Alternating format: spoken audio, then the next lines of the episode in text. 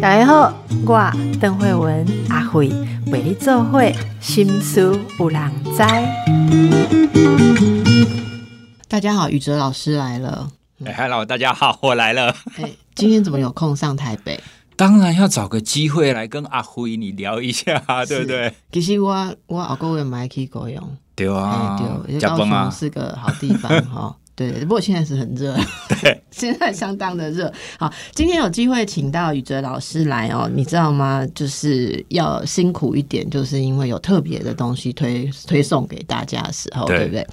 我知道宇哲老师其实私下我们在聊的时候，他一直都对睡眠这件事情很有热忱，不是对自己睡觉很有热忱，是对于我们大家睡不好，他很有热忱。好，所以这一次其实你有呃推出了这个睡眠的。课程，我觉得这非常重要。据说台湾的成年人有七到八成有睡眠的问题，好，这是精神科的一个长期的工位数据。就你的观察也是如此吗？对，其实邓医师你刚刚讲的这样子大范围的，它会比较像是我们都会，就比如说一个月当中，我们都会有几次。那这一种我们比较称它是短期的失眠。可是呢，其实我们更关注的是那一些他渐渐变成长期失眠的那一群人。那长期失眠可能就是他，比如说一个礼拜里面哦，七天他可能会有五天他都睡得不好，然后可能连续三个月、连续半年都是这个样子。那其实我们在去了解这一些人的情况，他们一定不会是从出生就失眠嘛。哦，他们一刚开始 一定是很好啊，对啊，所以但几乎婴儿他都会睡得很好。那大家在小的时候也都会睡得很好，哦，所以很多的失眠它都是慢慢慢慢越来越糟糕。哦，所以呢，就是你刚刚所描述的那一种短期失眠，如果你没有一个正确的认知，哦，对睡眠有正确的了解，或者是你刚好用了错误的方法来应应的话。那它就会慢慢慢慢变成这种长期失眠。那大家常用的就是常常出现的错误方法是什么？好可怕！你可以讲几个吧。像比如说，第一个，我最常跟大家分享的是，如果你晚上躺在床上哦，比如说你刚好今天不晓得怎么了，然后睡不着，你已经躺了二十分钟了睡不着，那接下来你的选择会是什么呢？一，继续躺，想说，哎，躺着躺着我应该就睡得着吧。二，你起来，你。离开床铺，然后可能看个书啊，听个音乐啊，然后等到你哦睡意了，你再回去睡。你觉得一般人会选哪一个？呃，我我觉得应该第一个很多，然后再来第二个。现在我认为很少人会做。一般人如果起来也是划手机，对，没有错。其实这个就是我们现在面临的难题哦。因为第一个，它会出现的一个问题，就是当我们失眠的时候，其实你。脑子很长，很容易会想一些焦虑的事情，说惨了惨了惨了，我睡不着怎么办？那我今天如果不赶快睡，那我明天工作的情况是不是会很糟？不止，老板会不会 fire 我？我跟你讲，我跟你讲一下，分享一下精神科病人来我们门诊讲失眠的时候，讲的天都还要塌下来。有人会说他已经三天没有睡好了，他听说睡不好会影响免疫力，所以他会得癌症。所以他明年就会死掉，所以他希望医生可以开一个药，让他立刻可以药到就可以睡着这样子。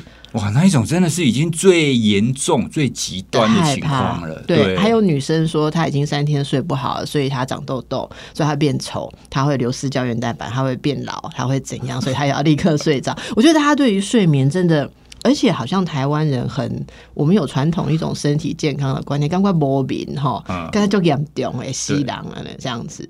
对，其实这个确实在很多的研究里面都发现，你刚刚说的，它可能会变得容貌会变得比较差一点。其实也有研究有类似，不过不会有那一种非常灾难化的那样子的结果。灾啊，对，跟女人 有多灾难化？好。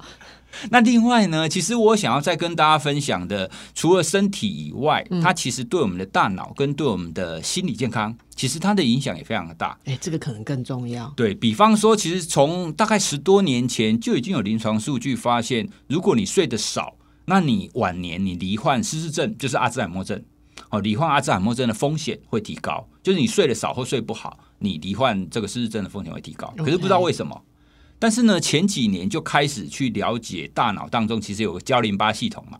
那简单的讲，就是你的大脑在晚上睡觉的时候，会帮你的大脑做一个清理的工作，因为我们白天会累积很多废物嘛。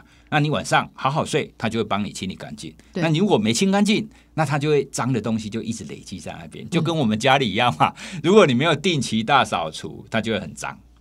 哦，所以他他就发现，哦，原来如果你没有好好的睡。那你的脏污就会继续的累积，那继续的累积呢？你以后你出现这种大脑健康的问题，失智症啊，或者是你的认知功能变得比较不好哦，那这这一种这一种就比较容易发生哦，所以这个是比较多人不知道，其实对大脑健康会有影响的。那第三个呢，我要跟大家分享心理健康。那其实，在台湾，台湾其实，在前几年，我们都一直都非常关注青少年的心理健康嘛，对不对？好，因为我们的青少年的那种伤害自己的比例好像会增加。其实有一篇研究在国外，他们找了六万多个青少年，然后他们就去统计他们的睡眠时数、他们睡觉的情况，还有他们相关那些心理健康啊、用药啊等等的那一些行为的发生。结果呢，他们就发现。如果这些青少年他的每天睡眠时数少于六小时的话，那他会去自伤，就伤害自己的风险是比那一些睡饱的人的三倍，嗯，就明显的提高三倍，嗯，哦，所以这个就是可以，我们可以了解它当中，当你睡不好的时候，你的情绪的调节会变不好嘛，那你冲动性也会变得比较不好嘛，那你可能学习也会变得比较不好啊，所以就会出现一种整个的恶化。哦，整个恶化的情况，那你的心情就会越来越往下掉哦。所以我们会说，睡觉它是一个根本的事情哦。你尽量让自己睡好、睡饱，这样子，不管你在身体健康也好，大脑健康也好，跟你的心理健康哦，它都是一个非常重要的一个基础啊。你这个基础好，你整个人才会好。那呃，宇哲老师是怎么样对于睡眠啊，开睡眠的研究开始变得这么有兴趣？其实我一刚开始在大学要进实验室的时候，我也不觉得睡眠很特别，你知道吗？你你本身是一个很好睡的人。我大学的时候是，可是我现在真的是非常感谢我的指导教授。对，因为大学的时候我也觉得说，我干嘛学睡眠？啊睡眠就是大家很会睡啊。可是其实我到了现在就开始会偶尔出现那种睡不好的情况，像前阵子我也失眠过。可是呢，一旦我有充足的睡眠知识，我就知道，哎，我今天哎好像睡得越越不好，我可以开始自我诊断。我会说，哎，可能是因为什么原因，所以我来做调整。哦，所以这这就可以让我有如果偶尔那种短期的失眠或者是压力，我就可以很快的启动。哦，就很像是我们的身体有免疫力一样，你就比较不会因为一些状况而让你就是睡得越来越不好。因为一旦你睡不好，你的整个的身体就也会陷入一个恶性循环啊。因为你的免疫力会变不好，那你的情绪会变不好啊，等等等等的。那你开始对睡眠做出一些呃教学，然后讲述，你最常接到的民众询问是什么？其实大部分的人对睡眠的了解都还停留在很基本的程度。比方说，很多人会觉得说睡觉就很像是算算数。哦，他说哦，好啦，你们专家公刚刚困被点钟，那我就早上睡三个小时，中午睡三个小时，晚上哦总和是不是？很多人就会有这种观念。可是呢，我们都知道，我们人体有生理时钟嘛，而且我们人是日行性动物。你讲生理时钟，大家可能会诶，那是什么东西？可是日行性动物，大家应该知道。啊，日行性动物的现在是不是新人类已经不是日行 性动物了？好，日行性动物的天性就是白天活动，晚上睡觉嘛。哎，所以你如果从这个观点来看，你就可以理解，你在白天睡觉的时候，它的睡眠是比较没有效率的。那如果我们讲的更简单一点的话，你在白天睡觉睡得比较不深沉。哦，你就恢复感就会变得比较差。这也是为什么我们提供一下，就是上夜班的人要要求高一点的薪水然后因为你睡白天真的牺牲很大，对不对？哦，你讲到上夜班，我一定要提一下，因为我的博士论文 就是在做轮班工作的动物模型。哦，所以当时啊，我就搜寻了非常多轮班工作跟动物生理时钟的研究。我做完论文，最大的一个结论就是。我以后要尽量避免从事轮班工作。哎呀，你这样讲很伤感情，因为我们有多少听众是必须要做像护理人员呐？对，轮班的。但是对对那他们可以怎么办？对，但关键就是在于说，如果你从事轮班工作，你是不是有一个正确的一个调整方法？因为这个制度本身就一定会影响到你的生理时钟嘛，对，哦，所以影响力一定是在的，就跟我们睡得少一样，你睡得少，影响力还是在。可是呢，我们如果有正确的方法去辅助的话，你可以让这个影响力变小，然后甚至呢，如果比如说你从事轮班工作做了十五年，那十五年之后呢，你就变成比较是正常的工作，或者是你的轮班的你的变动不要那么频繁。哦，所以我觉得你讲到一个重点，如果你真的必须是白天要睡觉，晚上上班，你也尽量让它固定化，对，好，固定化。所以我觉得排班人员应该要上宇哲老师的课，才知道你排班怎么样有人性。这个这个我很常去医院跟护理人员 讲，但是哈，他们有的时候也会有一种无奈啦，因为有的时候他们排班的制度。通常不是他们自己可以控制的，这个是一个。那第二个呢，他们也常常遇到就是人员的缺少，对，哦因为摩多啊、朗摩高，所以睡眠要全面的变成一个大家重视的事情了，对好，然后就很多事情相关的就会变重视。我我先我讲一个例子，这事情不是不能改变的。像以前我在医院当住院医师的时候，是没有人管说女医师怀孕的时候。不能值夜班，可是现在其实女住院医师是十点以后不不值班了，嗯，就是就是晚间其实是可以不用。那这大家开始更了解到，例如说孕妇啊、哈孕产这个事情被重视。制度就可以改变啦，所以如果大家知道说乱轮班那个会影响睡眠调节，对健康的这个代价有多大，很多的排班制度也是可以优化、可以改善。我觉得第一个应该用这个例子来跟大家谈一下，睡眠是一个我们应该要重视的事情。好，就像宇哲老师讲，睡眠不是只有睡高兴的，然后它其实跟运动，大家现在在讲运动，我觉得运动跟睡眠是几乎是同等的重要。好，那这一次呃，你跟呃我们娜娜心理师。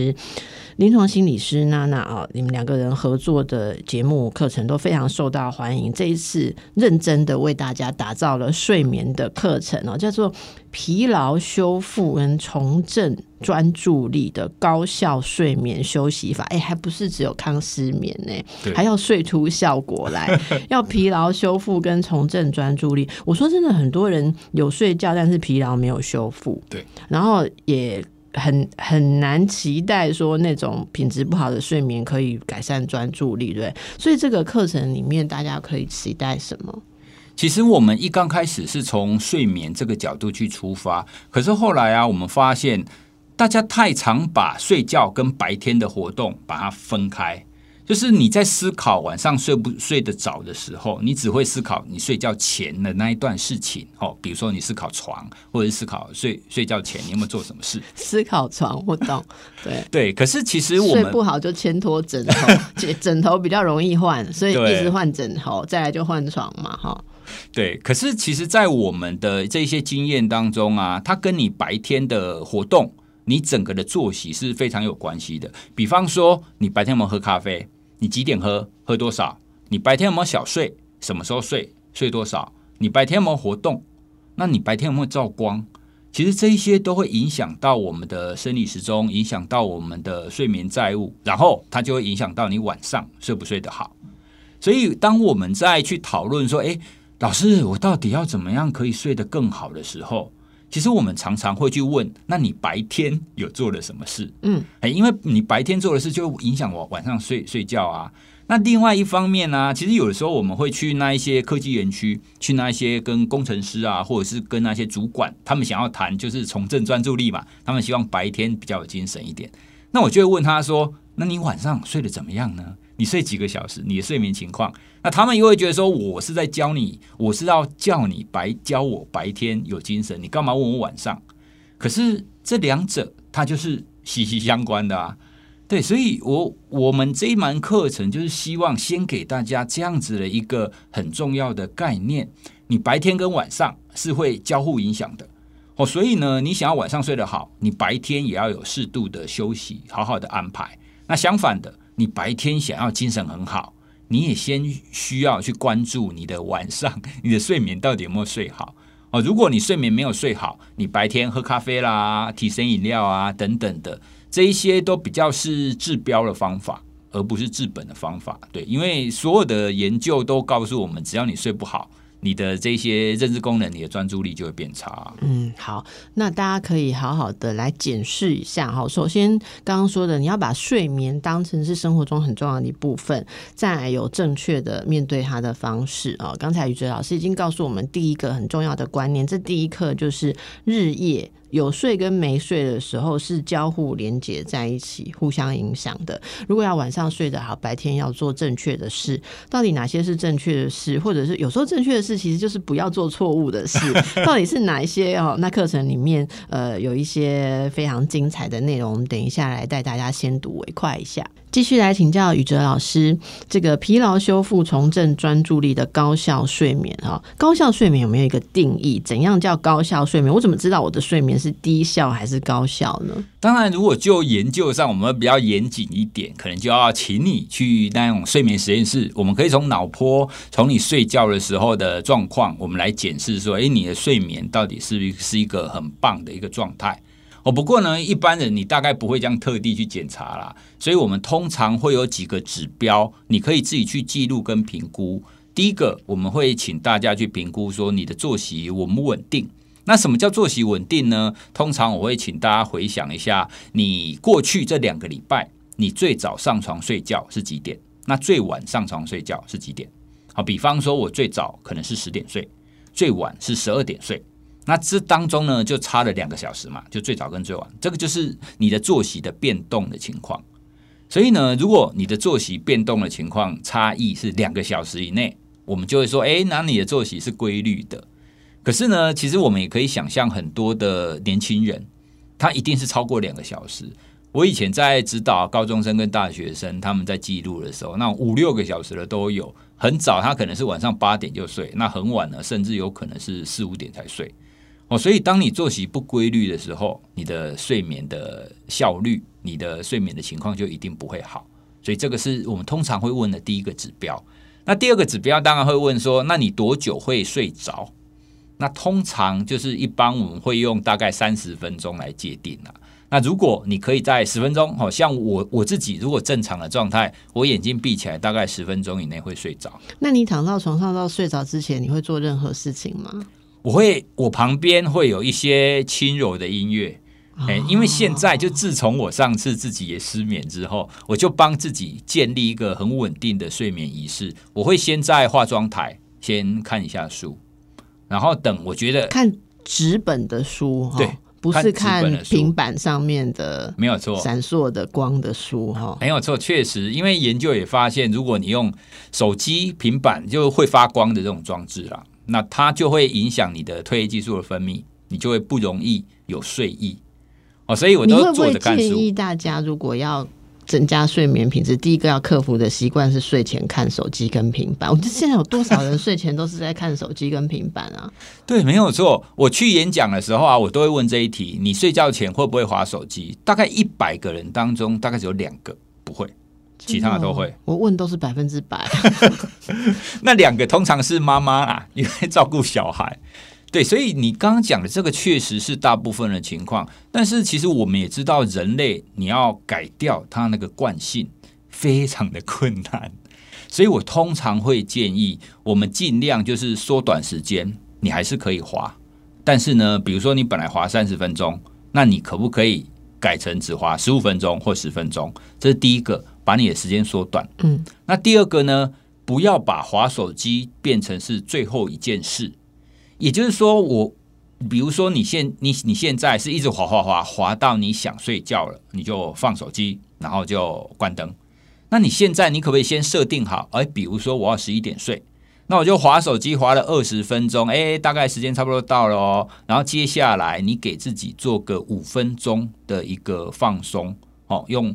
呼吸的方法，或者是用肌肉放松的方法都可以哦。就是让你睡觉前的最后一件事情是一个好的放松的一件事，就算它只有五分钟，这样也有帮助。对，哎，所以至少我们可以从这个部分来开始做啦，很实用。对，因为我我发现你要叫人家说，哎，我要滑三十分钟啊，不要滑，不可以滑，做不到。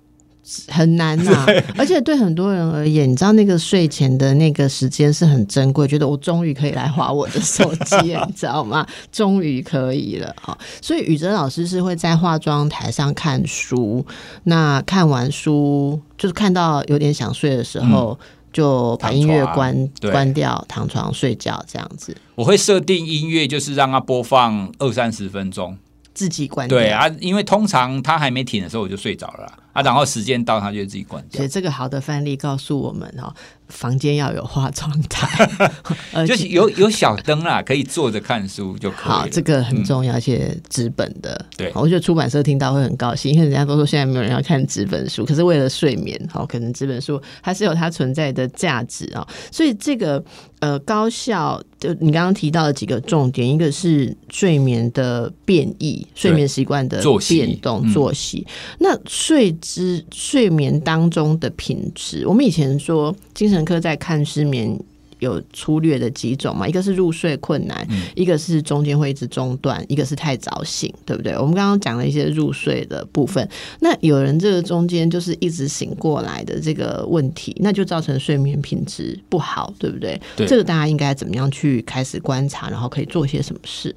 这种中断的问题，我们就通常会需要问比较多，哦，比方说会不会打呼，比方说他在晚上的时候手脚会不会有一些抽动，或者是你会觉得有什么地方不舒服，哦，这个大概是他比较自己的状况，因为这种中断它还牵涉到很多神经学的检查。哦，因为有一些比较特别的一些睡眠异常，它是在晚上会出现一些不自主的情况哦，像大家比较熟知的，应该就是睡眠呼吸中止嘛，哦，就是睡睡，它可能会呼吸会停止这一种。那另外呢，我们也会去问一下说，诶，你的环境的情况是什么样？比方说，像我，我在夏天的时候我会早醒，我夏天大概五点五点半我就很容易醒，因为天亮了。因为我 我我现在对于光线的敏感度就相对的变得比较高。那你为什么不把窗帘做遮光？我们家的窗帘不是全遮光的，它是大概百分之七十。这就牵涉到我年轻的时候就是好傻好天真啊！我就觉得说，怎么可以完全遮掉？你早上的时候就是要有光透哦，进来、啊日出而作，日落而息，你就要 follow 自然，跟太阳一起起床这样子。对，其实研究也发现，如果你的房间可以这样子的话，你的作息确实会比较稳定。但是因为台湾说真的，像高雄夏天五点钟就很亮的情况哦，所以我就会比较早醒。但是呢，还是有方法。无啦，你软为日出而作，你都爱日落而息啊！你你基本上七点就要睡了啊，晚上七点就要睡，你可以发了五点起床，那都不七点睡觉啊。对，所以我要戴眼罩。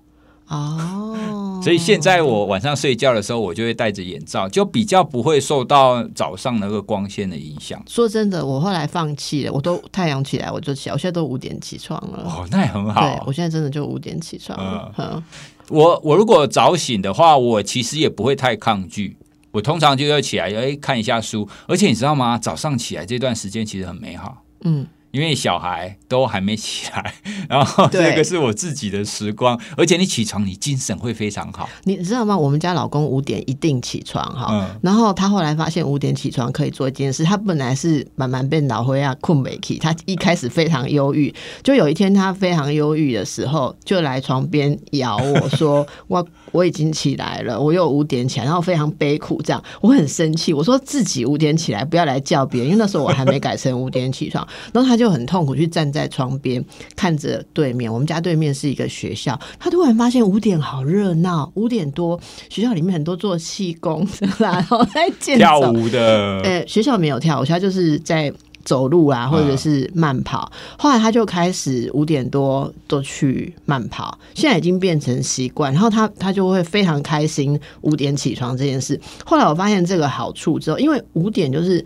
另外一个人在陪小孩睡觉，对不对？你可以自己去跑步，然后跑步回来冲完澡再去上班。所以现在我在跟他争取说，不能只有你五点起床跑步，我要轮流，我也要五点起床。那个感觉真的蛮好。其实大家不要太难过，年轻的时候这个四五点起床会觉得很悲哀，可是你真的往外看一下，这个年纪的人，你会觉得五点好热闹，比夜市还要热闹。不要悲伤，真的。对，其实很多时候我们有的时候你可以转个方向去思考这件事。对，就像刚刚你提到，你先生一刚开始觉得早醒之后，你会觉得说，哎，我睡眠好像变得比较不好。对，可是你转个弯，你就会发现，哎，其实它有好处。不过在这种情况底下，还是必须要去确认说，好，那如果你早醒了，那你的对你的睡眠时间，哎，你也要控制的，至少让你的睡眠时数可以大概有七个小时左右，要七个小时，对，标准很高啊。那如果有睡午觉的人，你刚刚说不能哦，七个小时是包含包含午觉。不过呢，我们通常会建议你不要把午觉当成是你一天睡眠当中很重要的数字啦。OK，因为午睡它的最重要的是让你的下午维持一定程度的精神而已。哎，因为你午睡如果睡太多，你反而会让晚上睡不着。对，其实所有的研究都建议你午睡就只要睡二十分钟以内就好了。嗯，因为你睡太多就会影响到晚上的睡眠，就不值得了。因为你刚刚宇哲老师有说晚上还是最主要的睡眠的主力嘛。对，好，所以刚刚讲的，如果大家这个中间睡眠一直中断，其实是要去找出问题，不管是要看医生，或者说自己做一些观察跟记录哈。然后早醒，你要看看搭配上你这个你有没有办法早睡，好，那环境的问题。我们知道宇哲老师对自然跟太阳有一个这样子浪漫的坚持啊。那还有什么一般人？会呃，就睡不好的，因为因为如果我达到刚才讲的这个睡眠好入睡，正常的入睡，然后呃充足的睡眠跟在该醒的时候才醒，是不是就有你讲的那个可以疲劳修复？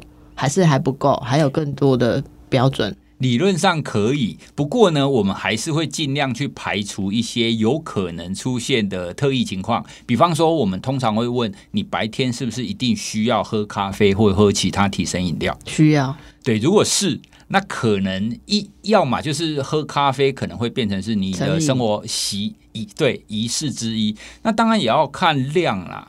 哦，通常像我太太，她也是每天早上都要喝一杯。哦，但是如果你一定要喝个三五杯。那它可能就代表着你的这种疲劳，或者是你的睡眠可能没有足够的修复，你早上才会，你白天才会需要那么多的这样子的提神饮料。因为我们以前就曾经遇过一个个案，那个个案来找我们做实验的时候，他跟我们说，他五分钟就入睡，然后睡觉都不会醒，然后睡八个小时，然后白天就出去工作，然后他的工作有很多体力活，那晚上回来还是很规律的睡眠。所以我们听起来就觉得说，哇，真的是完美的受试者，睡得非常好。但是我们一做，他是一个严重的睡眠呼吸中止的个案啊。对，因为他没有发现啊啊，我我们就觉得说，哎，那我们当初问的时候，为什么没有问出来？因为我们少问了他的职业，他的职业是那种一般的货车司机，就送送货的，所以他在工作的时候会一直喝提神饮料。所以提神饮料盖掉了他白天觉得很疲倦、打盹、对不专注的情况。对，所以其实现代人也很常这个样子。哎，很多人会觉得说啊，我不用睡那么多啦，我只要睡个五个小时，我白天精神就很好。可是你看，他白天咖啡一杯接着一杯喝。对，所以这个其实也是现代我们开始会有很多这种帮助专注的方法，这些外力，这些外力我觉得是好的。但是你必须要去关注，说你会不会太过于依赖依赖这个东西？对，因为太过于依赖，反而是你在燃烧你自己。你如果没有睡够，然后你又没有觉察到，哎，你的身体会发出疲劳这个警讯，那这样子久了以后，你的身体就会越来越不好。哎，所以我们通常都会用各种方法去帮帮大家做一个检视。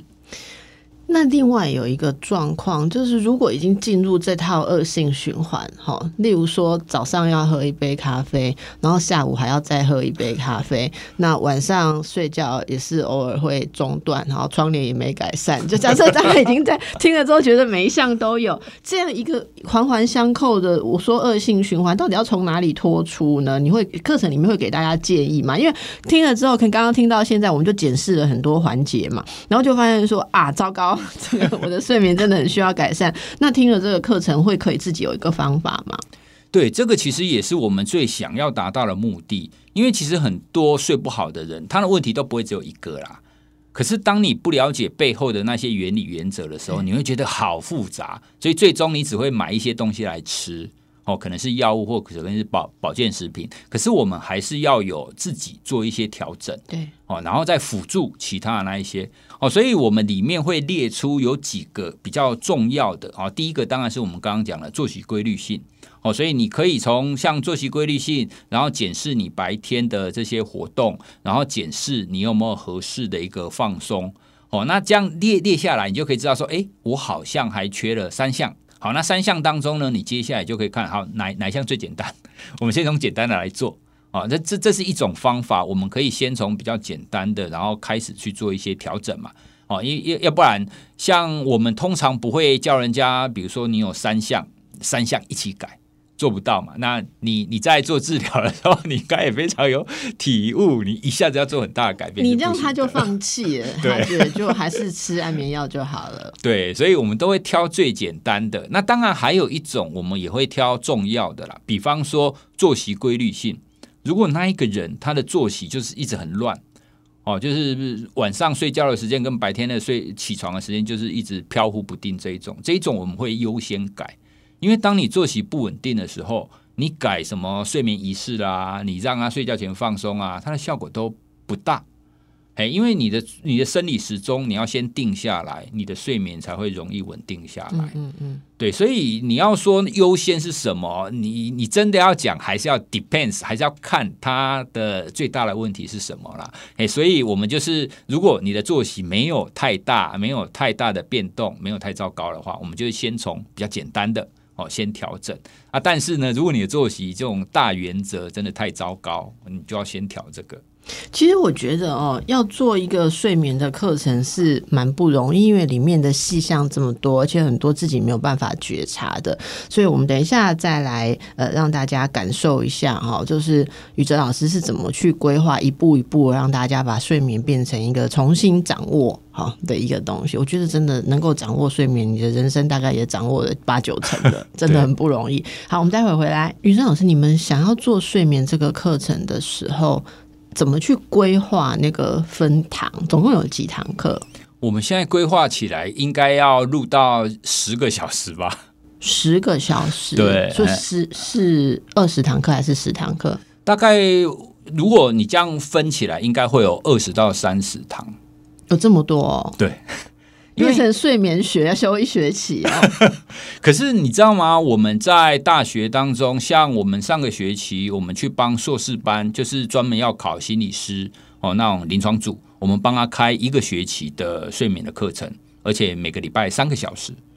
哎，所以如果你真的要就是把整个都完整的了解的话，确实会需要蛮长一段的时间跟讨论哦。不过呢，我们线上课程，我们当然会找精华啦。就是大部分人会犯错的状况，而而且呢，我们前面会需要先用比较简单的方法跟大家讲一些比较重要的影响睡眠的因素，像睡眠的知识跟生理这样子。对，因为你一定要先有正确的了解，你才知道我们后面为什么要这么做哦。因为你你如果没有前面的这个知识，你可能会听说，哎呀，你讲了十几个方法，那我到底要用哪一个方法？对。可是呢，如果你有前面这个知识，你就会知道哦，你讲这么多方法，其实都对应到三个同样的要素。你只要有这三个要素去调整好，其实你就好了哦。所以我们为什么要提供那么多的方法？其实每一个人他适用的或者是他的情境都会不太一样嘛。对，但是最终的核心都是要解决三个问题啦。那三个问题就是第一个，当然我们刚刚聊很多，就作息的问题，你有没有稳定？那第二个呢，就是你的睡眠债务，就是你每天大概睡多少的问题。那第三个呢，就是大家最熟悉的，你到底能不能合适的放松？哦，就是你大脑清醒系统有没有让它放松？你有没有让它就是整个休眠？哦，所以这三个不同的系统，它会对应不同的处理方法。嗯嗯，对，所以我们先让大家了解说，哦，原来啊，就只是这三个方面啊。那你接下来就知道，哦，好，那我清理系统我用什么方法？我的生理时钟我就用什么方法？那你就会很容易知道你怎么样去搭配。那大家有一个比较特别的问题哈，有些人会觉得，像年龄到一定的程度，好像就放弃睡眠。啊，有比较高龄的啊，或者好像有一点性别的差异哈。我本来我本来都会以为说，像更年期的妇女啊，或者说更年期后，其实因为荷尔蒙的关系，睡眠品质。比较不容易好，或者睡眠当中会有一些潮热啊不舒服哈。后来有男性的听众朋友给我们来信哦，说我忽略了男性中年以后的困难，就是会频尿，会为了要上厕所，而且所以也是一样的，所以大家就变成呃。怎么讲都一起很哀叹，说是不是年纪到了一定的程度就不能期待好睡？哦，宇哲老师，这个还有办法吗？可以期望说高龄也可以睡得很好吗？其实当然可以啊，我们也遇过很多，他可能七十岁了，他晚上睡觉仍然可以睡得很好。哦，不过这当中因为高龄的问题，它又更个别化。我我们会需要去问的议题可能会更多，比方说你刚刚讲的频尿这件事，其实我以前我睡不好那一段时间，我有我也有一段时间，我晚上都会起来上洗手间。那那个时候我也在想，要惨了惨了惨了，我怎么这么快就要因为起来尿尿而中断？可是呢，其实研究发现哦，你也有可能是因为你睡不好。所以你才会需要起来尿尿。哎，你讲这个我真的有发现，因为我看诊的时候发现很多人，他如果是睡眠醒来，第一件事是看一下时钟进归点。如果是不该醒来的事情，他会有一个 association，他自己的制约就是，那我应该趁这个醒过来时间去尿尿。所以不真的不是想尿尿而醒来，是醒来然后就去尿尿，哎，对不对？对，这个是一个。那另外一个，当你睡眠不够深沉的时候，其实尿液累积的速度也会比较快。哦，有这个生理现象。对，所以其实你睡觉起来尿尿这件事情，它有时候会互为因果啦。因为有的时候真的是因为频尿所以中断，但是有的时候你有可能是你浅眠哦，浅眠的关系，或者是你中断，所以你起来想说哦，好，我去尿一下。对对，因为同样是我，我之前在晚上我会中断起来尿尿，可是我现在不会啊。那我喝水的习惯，我运动习惯都差不多。哎，所以就是睡眠变得比较深层，对，品质比较好。对，那当然也不是每一个人的状况都跟我一样啦，所以我们才会一直说睡眠背后的因素有非常多。我们会希望大家可以一一去检视，哦，你的问题到底是哪一个，我们来调整。嗯，那白天的运动跟晚上睡眠品质有关系吗？哦，当然有。其实我遇过很多就是中年以上的人，他们大部分都会说，我开始运动以后，我睡眠也变好了。其实我也是这个样子。哎，因为运动在就就算是在年轻人，他白天有活动，有比较大的像有氧以上的这种运动的话，他晚上的睡眠他确实会变得比较深沉。哎，所以我们通常会检视你白天的活动量。所谓的活动量不一定要到运动的层级啦。哦，特别是像比如说年纪比较大的长辈，我们就会说啊，你就走走路也好啊。哦，因为呢，当你如果白天几乎不活动的时候，哦，因为活动你的那种体温就会上升，那你的那种热量消耗会增加嘛。那这样子，你白天的时候，你就会有一个比较 active，就比较活跃的情况。那这跟我这会帮助我们的生理时钟变得比较强健，就变得比较稳定。那你的生理时钟越稳定，你晚上你那种睡意出现就会更容易一点。哎，所以我们都会说，如果你白天跟晚上那种活动的状况的差异不大，就是你白天也不太动，晚上也不太动，这种情况，这种情况就很容易出现那种失眠、睡不好。对，像之前我也曾经去那一些专门照顾重症的那一些病房哦，那也是跟他们提醒，就算是比如说他可能是 cancer，然后在恢复期哦，很多病人就说哦，我身体会痛啊，所以我不要动。可是你如果一直不动，长久下去你会睡不好，睡不好你就会越不想动，然后你痛就会更痛，就很多恶性循环的问题。所以我们会建议，就尽量在可执行的范围底下。起来，白天的时候给自己一些活动。你只要有活动，那晚上你就会睡得比较好。OK，那这次的课程也会包括到这些特殊需求的睡眠吗？对啊，因为我们就是之所以要录了这么长，就是希望大家先了解我们刚刚讲有三项原则之后，我们会再去谈各个不同的年龄层。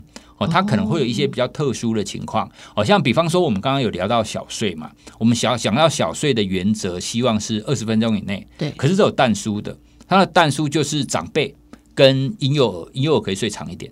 哦，因为长辈他因为维持长段睡眠的能力变差了，所以他会需要分段睡。怎样叫长辈？长辈我们通常会看说，哦，如果他的年龄可能是六十五岁以上，哦，那他的睡眠看起来越来越差了，哦，就是他晚上没有办法持续睡很长。OK，对，哎，那这种我我们就会跟他讲说，哦，好，那没关系，你在中午的时候你可以睡个一个小时，好，就是分两段睡。